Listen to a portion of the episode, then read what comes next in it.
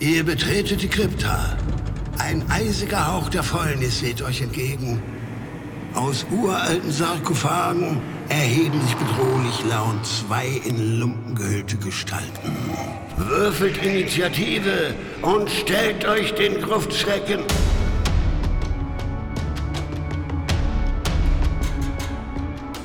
Gruftschrecken, der deutschsprachige Oldschool-Rollenspiel-Podcast.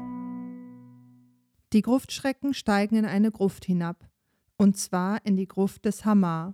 Dabei verwenden sie vorgefertigte Charaktere mit spektakulären Namen, untersuchen Statuen und schlagen sich sowohl mit einer Räuberbande als auch diversen Untoten herum, bevor sie die verdiente Belohnung in Händen halten können.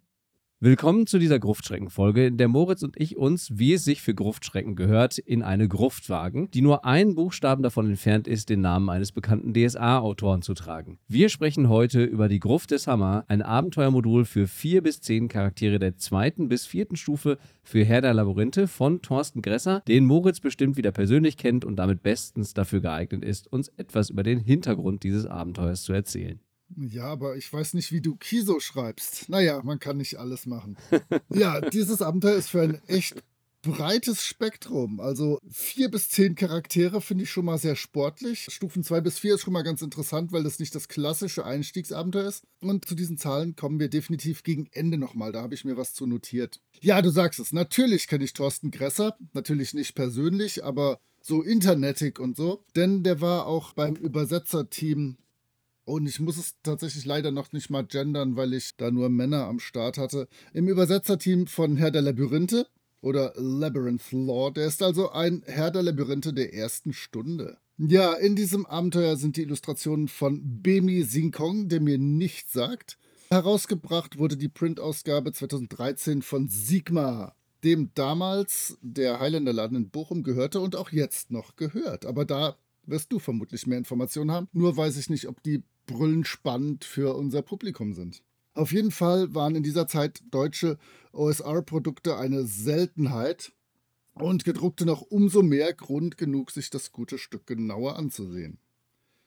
Ach ja, nur fürs Protokoll. Ich besitze natürlich die gedruckte Ausgabe 18 von 100. Hast du auch das Ding gedruckt oder hast du das PDF? Ich habe es natürlich gedruckt, aber ich habe eine Nummer. Moment, da muss ich einmal blättern. Das ist bestimmt eine viel höhere. Ha!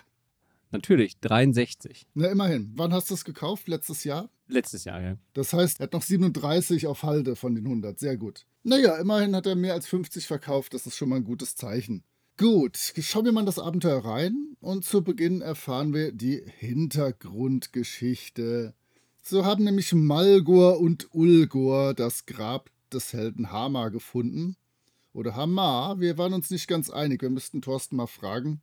Aber leider ist es mittlerweile von Goblins bewohnt. Die beiden machen aber dann gemeinsame Sache mit den Goblins, nicht so wie jede gute Abenteurerinnengruppe, die die natürlich abschlachten würde. Es gelingt ihnen aber dennoch nicht, den Schatz zu finden, den sie finden wollen. Und genau in diese Situation, diesen Schlamassel, geraten die AbenteurerInnen nun hinein. Und auch wie gewohnt gibt es hier jetzt mehrere Möglichkeiten, wie die Gruppe jetzt in das Abenteuer hineinschlittert, und zwar genau deren vier. Nummer 1. Zufall. Die Gruppe reist da durch diesen Wald, entdeckt den Ort eines Hinterhalts und dadurch stolpern sie geradewegs in das Abenteuer. Nummer 2. Sie sollen die Goblins, die da sind, ausschalten und treffen auf den Ort des Hinterhalts und schlittern gerade, aber ihr wisst schon. Nummer 3. Ein geflüchteter Kutscher stolpert in das Lager der Charaktere, führt sie nach. Ach, ihr wisst schon. Nummer 4. Die Gruppe ist selber chaotisch, will die Konkurrenz ausschalten und findet so. Ja, schon klar, ich weiß. Den Ort des Hinterhalts. Ich hätte, wir haben da schon oft drüber gesprochen, nicht zwingend diese vier Optionen gebraucht. Aber es frisst weniger als eine Seite. Und so komme ich damit klar. Und wir schauen mal, wie der Weg nun sich zum Grabmal gestaltet. Das hast du dir angesehen. Genau, ich habe mir den Ort des Überfalls angesehen. Ah, von dem habe ich schon gehört. von dem habe ich auch schon gehört. ist das dieser Ort des Überfalls? Ich glaube, das ist dieser Ort des Überfalls. Es geht kaum klassischer Charaktere in das Geschehen eines Abenteuers einzubinden, als sie auf eine überfallene Handelskarawane treffen zu lassen. Und genau das passiert zu Beginn dieses Abenteuers, denn der Handelszug des Kaufmanns Georgius wurde von der Goblinbande überfallen und ausgeraubt. Wir bekommen dann hier im Abenteuer auf zwei Seiten in nummerierter Reihenfolge alle Informationen geliefert, die die Charaktere bei der Untersuchung des Überfallortes herausfinden können. Die Illustration des Ortes liegt dem Abenteuer übrigens als DIN A4-Druck in Schwarz-Weiß bei. Und die erste Frage, die ich als Spieler stellen würde, ist, warum liegen alle Personen auf dem Bild oberkörperfrei herum? Und tatsächlich wird das auch in den Notizen für die Spielleitung angesprochen, denn die Goblins haben hier sehr gründlich geräubert und alles an Wert mitgenommen.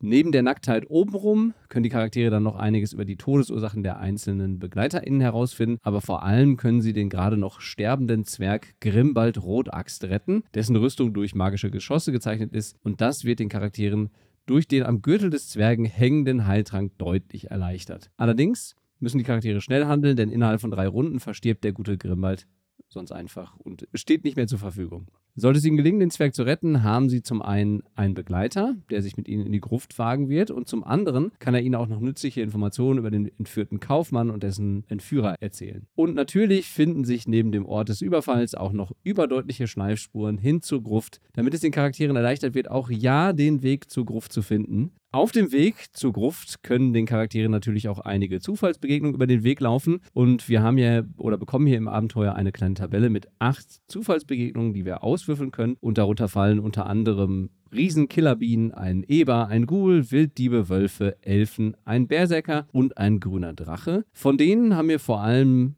der Barbar oder der Berserker Gretor gefallen, der schlecht gelaunt aufgrund von saurem Wein und fettem Essen durch die Gegend zieht und nur darauf wartet, das nächste Schlachtfest zu beginnen. Und auf der anderen Seite bekommen wir dann noch eine Zufallsbegegnung mit dem grünen Drachen Finstertan, der die Charaktere freundlich darum bittet, diese Gruft zu erkunden und einen magischen Gegenstand aus dieser Gruft zu bergen. Und es gibt dann drei Optionen, die er ihnen anbietet. Er wird sie jetzt nicht fressen, er wird sie später nicht fressen oder er bietet ihnen sogar tatsächlich einen Schatz an, wenn sie diesen Auftrag erfüllen. Das heißt, diese Begegnung mit dem Drachen könnte rollenspielerisch gelöst werden und muss nicht zwingend damit enden, dass die Charaktere direkt gefressen werden. Das ist doch mal nett. Okay, haben Sie sich nicht zu sehr mit dem Drachen angelegt, kommen Sie endlich am Grabmal an und müssen zuerst ein Felsmassiv erklettern und danach irgendwie in den Höhleneingang hineingelangen. Ich finde genau das sehr, sehr schön geschildert.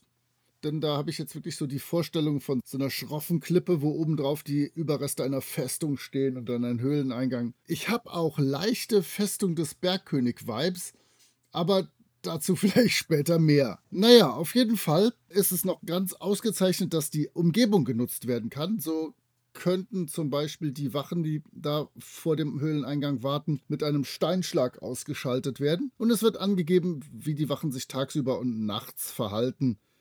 Tagsüber passen sie mich ein bisschen auf und nachts haben sie ein Riesenfeuer, wo alle zehn Goblins Sterngranaten voll drumherum tanzen. Das heißt, die Gruppe kann sich aussuchen, wann und wie sie in diese Höhle hineingeraten möchte. Ja, es wird tatsächlich genau erklärt, auch zu Beginn, wie die Goblins sich von Gelage zu Gelage hangeln und wie die Charaktere das ausnutzen können, auch regeltechnisch ausnutzen können. Das heißt, wenn die betrunken sind und dann nachher nochmal betrunken sind, erhalten sie so und so viel Abzüge auf sämtliche Würfe. Finde ich ganz schön gemacht. Dann habe ich mir mal die ersten fünf Räume, in die die Gruppe wahrscheinlich hineingehen wird, angesehen. Raum 1 ist halt das Felsplateau mit zwei Wachen. Alles klar, nichts Aufregendes, bitte gehen Sie weiter, es gibt hier nichts zu sehen. Raum 2 ist eine geschändete Statue der Göttin des Krieges Tadusea und die ist die Schwester des Gottes Thaxon oder Taxon, den ich auch in einem kleinen Abenteuer verwurstet habe. Das heißt, Thorsten hat sich schön auch an die Hintergrundwelt in dem Herr der Labyrinthe Regelwerk gehalten die da in zwei Seiten kurz angerissen ist. So kommt dann auch beispielsweise das Städtchen Dolmway vor, was sowohl nach dem wunderbaren Autoren Moldway benannt ist, als auch in einigen meiner Abenteuer vorkommt. Naja, natürlich gibt es an dieser Statue irgendwas zu entdecken. Gut so, denn sonst wäre das ja voll langweilig. Raum 4 ist dann das Hauptlager der Goblins. Da sind manchmal vier Goblins, wenn die nicht gerade betrunken vor der Höhle tanzen. Dann haben wir den magisch ausgerüsteten Unterhäuptling Gwar Kark, nur echt mit einem Apostroph in der Mitte und seinen Höhlenwolf, die definitiv furchterregende Gegner sind für eine Gruppe der Stufen 2 bis 4. Und in Raum 5 haben wir ein Rostmonster. Alles ist besser mit Rostmonstern. Das heißt, bisher ist das Abenteuer nicht schrecklich aufregend, aber es hat alles richtig gemacht. Raum 1 bis 5 kriegen meinen Moritz Seal of Approval und wir können weiterschauen. Erinnere ich mich richtig, dass das Rostmonster sogar einen kleinen Spitznamen hat auf einer der Karten oder habe ich das falsch in Erinnerung?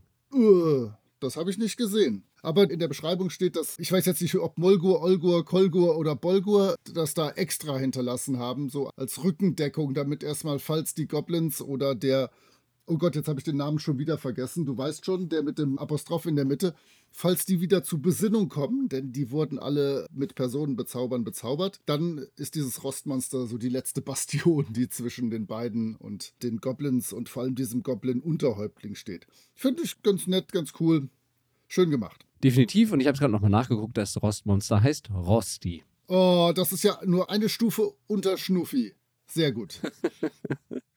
nah dran. Ich habe mir auf jeden Fall die restlichen sieben Räume dieses kleinen Dungeons vorgenommen und wir beginnen mit einem gangartigen Raum, dessen Seitenwände mit neun thronartigen Sesseln gesäumt sind auf denen in sieben von neun Fällen Skelette sitzen. Und die Gefahr, die von diesem Raum ausgeht, wird durch einen erschlagenen Goblin und ein daneben liegendes Skelett deutlich gemacht. Denn natürlich handelt es sich bei den Skeletten um untote Gefolgsleute Hamas, die die Ruhe ihres Anführers schützen wollen und dementsprechend Eindringlinge attackieren. Schön ist, dass sie allerdings von den Charakteren ablassen, wenn sie diese nicht mehr sehen können. Das heißt, man könnte hier auch auf kreativere Weise durch diesen Raum hindurch gelangen. Aber es lohnt sich definitiv, sich der Skelette anzunehmen, denn hier gibt es einige Schätze zu erbeuten. Ein Schwert plus eins, ein Helm der göttlichen Macht, der dauerhaft Schutz vor Bösen wirkt und dann noch ein Zauberspruchring mit den Zaubern brennende Hände, Schild und Nebelschleier. Das heißt, das wären durchaus Schätze, die man auf diesen Stufen sicherlich gerne mitnehmen möchte. Raum 7 ist dann ein kleiner Geheimraum, in dem man eine mit einer Gasfalle gesicherte Truhe finden und daraus einen Levitationstrank, einen Heiltrank und eine Spruchrolle erbeuten kann. Und neben der Truhe steht dann auch noch ein Stecken, auf dessen Holz die Anleitung für dieses magische Artefakt in Drache steht. Und so kann man dann herausfinden, dass es sich um den Stecken der Portale handelt, der Türen öffnen und verschließen kann. In Raum 8 gibt es eine klassische Fallgrubenfalle, in der man sich immerhin noch mit einem hineingefallenen Skelett auseinandersetzen darf. Soweit so gut. Aber Raum 9 ist da durchaus interessanter, denn hier warten die beiden Brüder und Antagonisten Malgor und Ulgor, die Namen wie aus Hero Quest tragen. Und hier könnte sich eine ganz nette rollenspielerische Situation entspinnen, denn die beiden sind durchaus daran interessiert, sich mit den Charakteren zu verbünden, um die Gruft zu plündern. Außerdem nutzt der fiese, egomanische Magier Malgor seinen tumpen und gutherzigen Klerikerbruder Ulgor aus, um die Schätze zu rauben. Und wenn die Charaktere das durchblicken, könnten sie die beiden gegebenenfalls gegeneinander ausspielen. Wenn sie allerdings den Zwerg Grimbald gerettet haben, werden sie vermutlich dahinter kommen, dass Malgor hinter dem Überfall steckt und die beiden vermutlich angreifen. So oder so dürfte das relativ interessant werden. Raum 10 bietet dann Abfall, zwei Speikäfer und wenn man den Dreck durchwühlt, eine zerbrochene, noch zum Teil nutzbare Kristallkugel, die aber bei der Benutzung auch explodieren kann, was ich sehr cool finde. Dann gibt es mit Raum 11 noch den Vorratsraum der Goblins, in dem man den Kaufmann Georgius finden kann, der hier von einem einzigen Goblin bewacht wird. Und nett bei dieser Begegnung ist, dass man den Kaufmann auf ein stattliches Sümmchen von knapp 2500 Goldmünzen hochhandeln kann, wenn man verspricht, ihn zu retten. Auf dem Weg zu Raum 12 kann man dann durch eine auf einer Treppe installierte Rutschfalle in eine Horde, ein Rudel, eine Versammlung, einen Sprung von neuen Zombies hineingeraten. Sollte man nicht vorsichtig vorgehen und gegebenenfalls ist nach diesem Kampf schon das Abenteuer zu Ende, wenn die Charaktere nicht die leicht auszumachende Bodenplatte im Raum aufhebeln und dann in die zweite Ebene des Verlieses hinabsteigen. Tun sie das, so begegnet ihnen ein schmaler Raum mit einem an einem Nagel hängenden Schlüssel und einer dazu passenden Eisentür am Ende des Raumes. Und natürlich, wie könnte es anders sein, ist die Tür durch eine Falle gesichert. Denn beim Versuch, diese zu öffnen, fällt ein massiver Felsblock von oben auf die Charaktere herab. Der Schlüssel kann zwar die Falle entschärfen, wenn man ihn zuerst nach rechts und dann nach links dreht, aber ich kann mir gut vorstellen, dass hier der ein oder andere Charakter ins Gras beißen wird, weil die Gefahr nicht deutlich kommuniziert wird. Also man ahnt gar nicht oder rechnet nicht damit, dass diese Tür vielleicht durch eine Falle geschützt ist. Sollten die Charaktere nicht zerquetscht werden, kommen sie tatsächlich in die Gruft des Hamar, in der das Licht auf eine Urne und eine Steintruhe zu Füßen einer Heldenstatue fällt und aus dieser Truhe können sie sich dann so einige Wertgegenstände als Belohnung mitnehmen. An der Statue stehen ebenfalls noch Hamas magische Waffen, die man theoretisch auch mitnehmen kann, sich dann allerdings der lebenden Eisenstatue zum Kampf stellen muss, wenn man das tut. So leicht lässt Hamar die AbenteurerInnen dann doch nicht mit seinen Waffen entkommen. Und dann ist man schon am Ende dieses Abenteuers angelangt und Moritz weiß, wie dieses Ende aussehen kann. Ja, das gefällt mir sehr gut, das Ende. denn es gibt Bonuserfahrungspunkte und alles ist besser mit Rostmonstern und Bonuserfahrungspunkten. Und da hat er wirklich einige Sachen bedacht, der gute Thorsten. Und ich habe eben euch eine Sache, eine Information unterschlagen, um meinen Kiso-Witz nicht zu untergraben. Aber ich sagte, die könnten auf der Suche nach Goblins sein und der Auftrag ist von Hauptmann Kiso. und so könnte man jetzt am Schluss für jeden abgelieferten Goblin-Kopf bei Hauptmann Kiso 50 Erfahrungspunkte bekommen. Es gibt 300 EP, wenn Grimbald Rotaxt gerettet wurde und das Abenteuer überlebt. Das heißt, da zahlt sich auch aus, wenn man den nicht jetzt permanent während des Abenteuers vorschickt in jede Gefahr.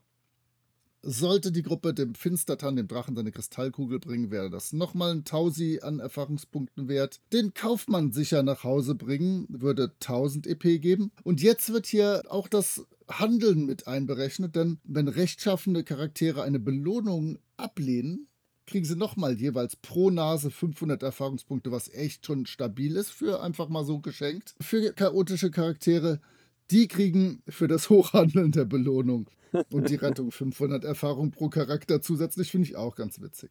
Ebenfalls würden chaotische Charaktere, wenn sie einfach den Kaufmann entführen und ihn selber aus dem Verkehr ziehen, 1000 EP kriegen und noch zusätzlich 1000 Goldmünzen. Und dann gibt es noch ein paar Konditionen. Falls Sie die Asche Hamas zum Tempel nach Dornway bringen, kriegen Sie 500 Goldmünzen und ebenso viele Erfahrungspunkte. Und auch hier wieder, rechtschaffene Charaktere bekommen 750 Erfahrungspunkte, wenn sie die Belohnung zurückweisen und so weiter und so weiter und so weiter. Gefällt mir gut. Alles ist bedacht. Ich mag das ja, wenn das dann noch im Anschluss Konsequenzen hat und wenn sich die nur in Erfahrungspunkten am Schluss manifestieren. Dann gibt es einen kleinen Abschnitt, ungefähr eine halbe Seite, wo nochmal auf die Gruppenstärke eingegangen wird.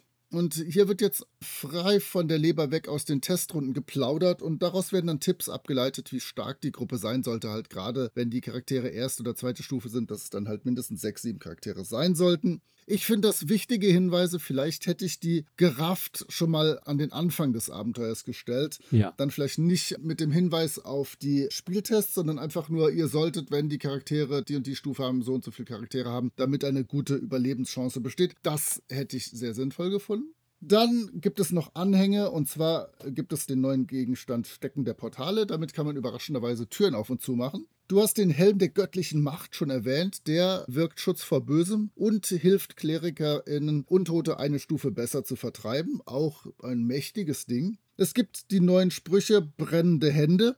Den gibt es natürlich, aber nicht im Regelwerk von Herr der Labyrinthe, sodass man solche Sachen aus AD und D1 dann beispielsweise immer dazu schreiben musste oder halt zumindest in den Anhang packen, damit die Leute dafür auch Regeln haben, wenn sie wirklich nur mit dem Herr der Labyrinthe Regelwerk arbeiten.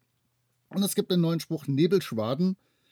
Die blockieren einfach die Sicht, können aber weggepustet werden. Dann hat der NSC-Zwerg Grimbald Rotaxt eigene Werte und ein kurzes Textchen, da ja der eine relativ gute Chance hat, mit der Gruppe mitzulaufen als NSC. Und pass auf, ich habe ein kleines äh, Quiz mit dir vor.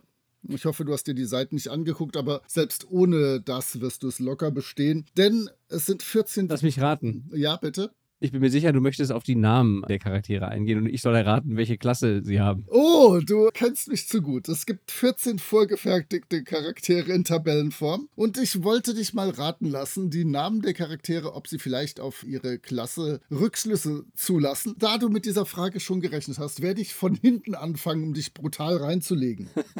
ich habe mir auch nur einen gemerkt. Was für eine Charakterklasse dürfte denn Dariel Sonnenhaar haben? Die dürfte eine Elfin sein. Das ist sehr korrekt. Und wie sieht es mit Bobil Beutel aus? Halbling, würde ich sagen. Richtig schwer wird es allerdings bei Bruder Jakob. Wahrscheinlich Kleriker. Sehr, sehr gut. Meine Güte. Ich glaube, du machst einen Durchmarsch. Was ist mit Arnold dem Schwarzen? Oh, den habe ich mir gemerkt, der ist natürlich Kämpfer. Und seine Cousine Sonja die Rote? Wahrscheinlich eine Kämpferin. Vielleicht ist das der Zeitpunkt, um nochmal auf die Retrocast-Folgen mit meiner Mitwirkung zu sämtlichen Conan-Verfilmungen oh ja. äh, hinzuweisen, die sich sehr lohnen, denn Spaß wurde gehabt, möchte ich behaupten. Zumindest bei uns, die wir aufgenommen haben. Ja, gefällt mir gut. Ich habe auch Spaß an diesen doofen Namen. Sowieso sind alle Namen in diesem Abenteuer so als hätte ich sie mir in einem wahnwitzigen Moment ausgedacht. Also da möchte ich nichts Negatives zu sagen. Aber dafür kommt dir die Ehre zu etwas zum Layout zu sagen. Ja, bevor wir zum Layout gehen, habe ich noch einen weiteren Punkt, über den wir sprechen müssen. Oh, oh, oh, du hast doch was, stimmt.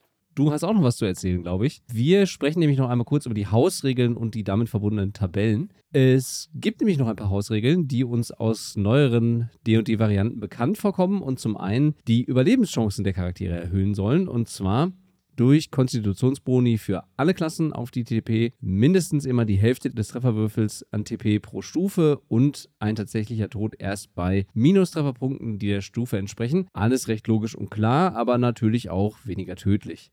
Dann gibt es noch eine Zusatzregel für kritische Treffer und Patzer und die dann einen Wurf auf einer dazugehörigen Tabelle bedingen, wodurch dann der Schaden erhöht werden kann oder die Gegner unter irgendeiner Beeinträchtigung leiden, indem sie zum Beispiel geblendet werden oder ihre Waffe verlieren. Etwas ähnliches gibt es dann für kritische Patzer, also wenn man eine 1 würfelt und da kann es dann passieren, dass man seine MitstreiterInnen angreift. Ich bin jetzt nicht so ein Riesenfan von diesen Tabellen, aber wenn man das mag, findet man hier ein bisschen Inspiration. Jeder Eintrag in der Tabelle kommt mit einem blöden Spruch daher, da hat man zumindest noch ein bisschen was zu lachen. Mir würde die Regel Regel für kritische Treffer mit dem verdoppelten Schaden ohne Zufallsereignisse durchaus reichen. Ich bräuchte jetzt nicht nochmal eine Tabelle mit Zufallsereignissen dabei.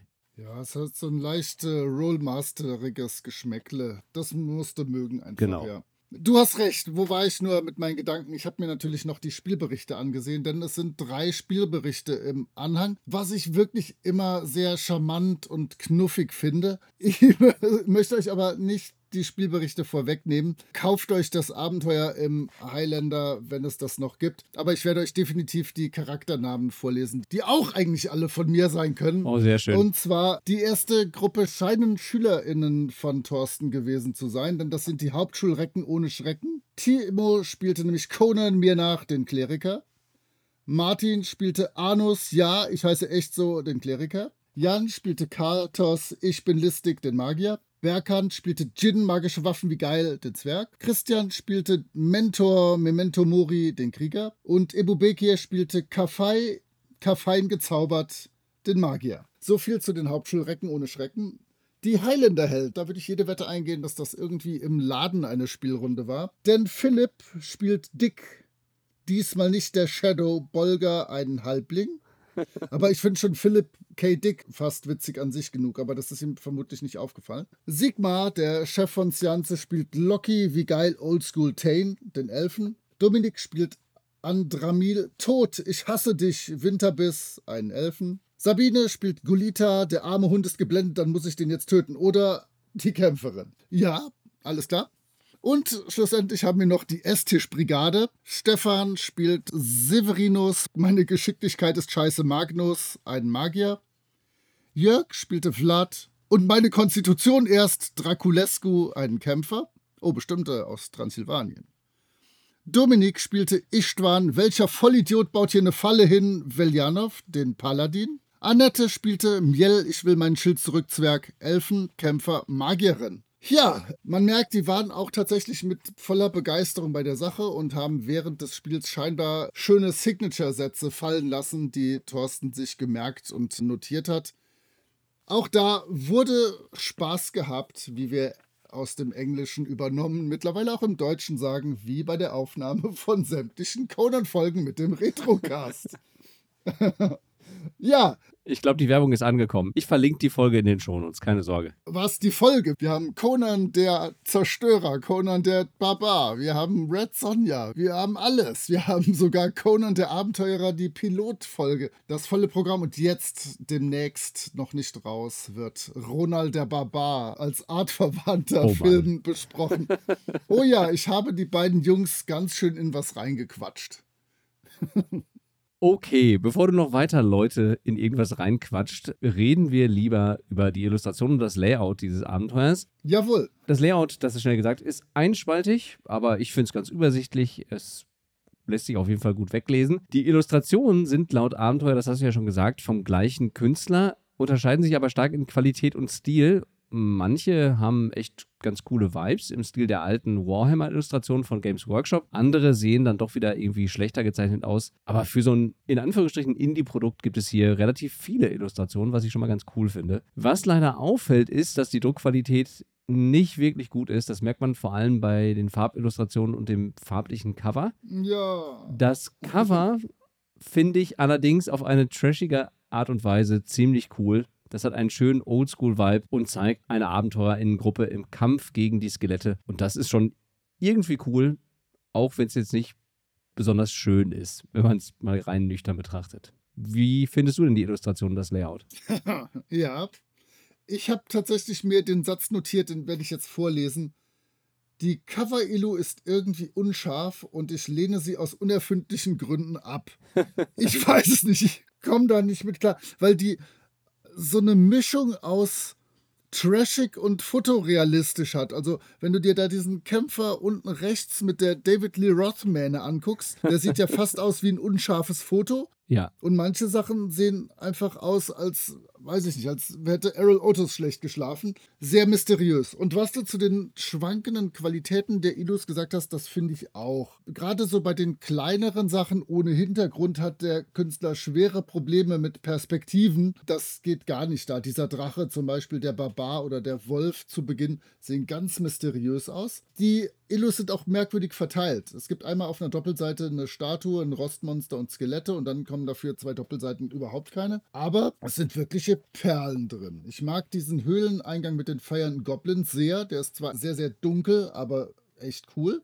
Das Warhammerige, was du eben schon angesprochen hast. Und das Rostmonster, das ist auch cool. Ja, Rosti ist cool. Rosti ist sowieso cool. Dann gibt es irgendwie so eine Art Oger. Ich würde sagen, der ist ein Menschenfresser, der gerade irgendwas zu essen, einen menschlichen Torso in der Hand hält. Aber der ist irgendwie in einem Abschnitt über Zombies. Also das soll dann wohl ein Zombie sein, aber da hat dem Illustrator niemand erklärt, wie Zombies so bei D&D-styligen Dingen aussehen sollen. Naja, viele Illus in der Tat. Es sind, ich habe mal gezählt, 1, 2, 3, 4, 5, 6, 7, 8, 9, 10, 11 Stück. Das ist absolut okay für so ein 24-Seiten-Teil. Es sind auch echt gute dabei, aber es sind viele, die hätte ich dann vielleicht weggelassen aus Gründen. Aber ja, soll ich mit dem Fazit starten? Kannst du gerne machen, ich kann aber auch gerne beginnen. Mir ist es egal. Wobei, eine Sache möchte ich noch zum Layout sagen. Du hast gesagt, das ist einspaltig. Ja, es ist einspaltig. Aber der Dungeon-Bereich ist zweispaltig. Interessanterweise. Und lustigerweise hängt der Raum 14 so in der Luft. Ist dann halt die Überschrift Raum 14, dann haben wir sieben Zeilen frei und dann fängt die nächste Spalte an. Sehr mysteriös. Da ist irgendwas bei der Formatierung in die Buchse gegangen. Da hätten die sich das vor dem 100 Mal drucken nochmal genauer ansehen müssen. Aber ansonsten ist es halt einfach so, wie sich das gehört. Und was wir noch nicht gesagt haben, du hattest nur gesagt, das ist eine Schwarz-Weiß-Karte des Ortes des Überfalls, den wir ab und an erwähnten, dabei. Zusätzlich liegen aber auch noch zwei Karten, eine Spielerinnenhilfe, der Plan, den Malgur gezeichnet hat, und dann die SL-Karte, sogar mit Maßeinheit und schickem Speer an der Seite und so und Blutflecken drauf, auf etwas dünnerem Karton bei. Das finde ich auch tatsächlich Value for Money. Ich weiß gar nicht mehr, was das gekostet hat. Ich meine, das wären so 10 Euro damals gewesen. So den Dreh, meine ich auch. Dafür ist es absolut top. Gefällt mir super. So, jetzt darfst du das Fazit raushauen. Mache ich. Als Fazit würde ich festhalten, dass das Abenteuer sehr klassisch ist. Und das muss jetzt nicht schlechtes sein, denn wenn man ganz klassisch in einen Dungeon einsteigen möchte und Lust auf ein geradliniges, oldschooliges Einsteigerinnen-Abenteuer hat, ist man mit dem Abenteuer wirklich gut aufgestellt. Hier tauchen alle klassischen Tropen der Vanilla Fantasy auf und ich glaube, man kann hier mit sicherlich einen netten Spielabend verbringen. Wenn euch das zusagt, dann macht man mit dem Abenteuer nichts falsch. Ihr dürft aber darüber hinaus jetzt keine Überraschungen oder Dinge erwarten, die dieses Abenteuer besonders machen. Aber was es macht, macht es gut und von daher kann ich es entsprechend empfehlen. Wie siehst du das? Ich habe mir notiert, es ist in etwa so, als hätte ich in den frühen 2010ern in einen Abenteuerspiegel geblickt. Also tatsächlich sowohl vom gesamten Aufbau als auch von den bescheuerten Namen, als auch von dem Rostmonster, als auch von den, was man sich für Illus wünscht und so. Genauso hätte ich vermutlich zu der Zeit auch ein Abenteuer geschrieben. Wie man ja an der Festung des Bergkönigs sieht, was durchaus echt vergleichbar ist. Also da hast du ja auch so ein Plateau, dahinter so in einem Berg irgendwelche Räume mit komischen Dingen. Der Bergkönig ist ein bisschen umfangreicher. Hier haben wir ja wirklich insgesamt nur 13 Räume. Das ist wahrscheinlich dann in der Tat in einer Runde abends mal so in drei Stunden nett weggesnackt. Ja, es fehlen so ein bisschen die Überraschungen, aber im Prinzip ist all das, was wir so in Abenteuern sehen wollen, enthalten. Ich habe eine Statue, da kann ich mit rumhantieren und finde irgendwas. Die Statue wurde von den Goblins mit Kot, Blut und irgendwas beschmiert und ich wundere mich schon, was ist da los und kann ein bisschen auf die Suche gehen. Vielleicht hätte ich da wirklich die Charaktere noch beten lassen oder denen was gegeben, wenn die die Statue reinigen. Irgendwelche Sachen in der Art, vielleicht bei den Schlusserfahrungspunkten noch. Aber ansonsten ist es original genauso wie ich 2010, 11, 12, 9, 8, 7 ein Abenteuer geschrieben hätte. Und ich habe mich da so ein bisschen gespiegelt gefühlt an ganz vielen Stellen. Heute würde ich vielleicht viele Dinge anders machen, aber es ist definitiv ein Abenteuer, was sich gut spielen lässt, was genauso funktioniert, wie es funktionieren soll. Der Dungeon ist von der Karte her auch nicht völlig linear, so dass auch da verschiedene Wege gegangen werden können. So gehört sich das schließlich auch. Tja, das ist jetzt kein Meilenstein des Rollenspielgenres, aber es ist ein absolut stabiles und solides Einstiegsabenteuer, mit dem ihr euch mal einen Dungeon ansehen könnt. Und was ich ganz angenehm finde, er ist wirklich fordernd. Also das ist echt nicht nur zum Einstieg, sondern da könnt ihr auch mal zweite, dritte Stufe Charaktere reinschicken. Wahrscheinlich, wenn man so drei oder vier Charaktere der Stufe 4 hat, wird man schon mit den Monstern und den fallenden Boden aufwischen. Aber gefällt mir. Also ich fand das ganz cool. Ich glaube tatsächlich, du hast das vorgeschlagen, oder? Ich kann mich nicht mehr so genau erinnern. War auf jeden Fall nett, das nach den vielen Jahren sich nochmal anzusehen. Ja, definitiv. Und damit wir ein bisschen Abwechslung reinbekommen, gehen wir beim nächsten Mal nicht wieder in eine Gruft, sondern in eine Krypta. und wir verabschieden uns damit und hören uns beim nächsten Mal. Macht's gut. Jo, tschüss. Ciao. Beim nächsten Mal wird alles ganz anders. ich drücke Stopp. Ja.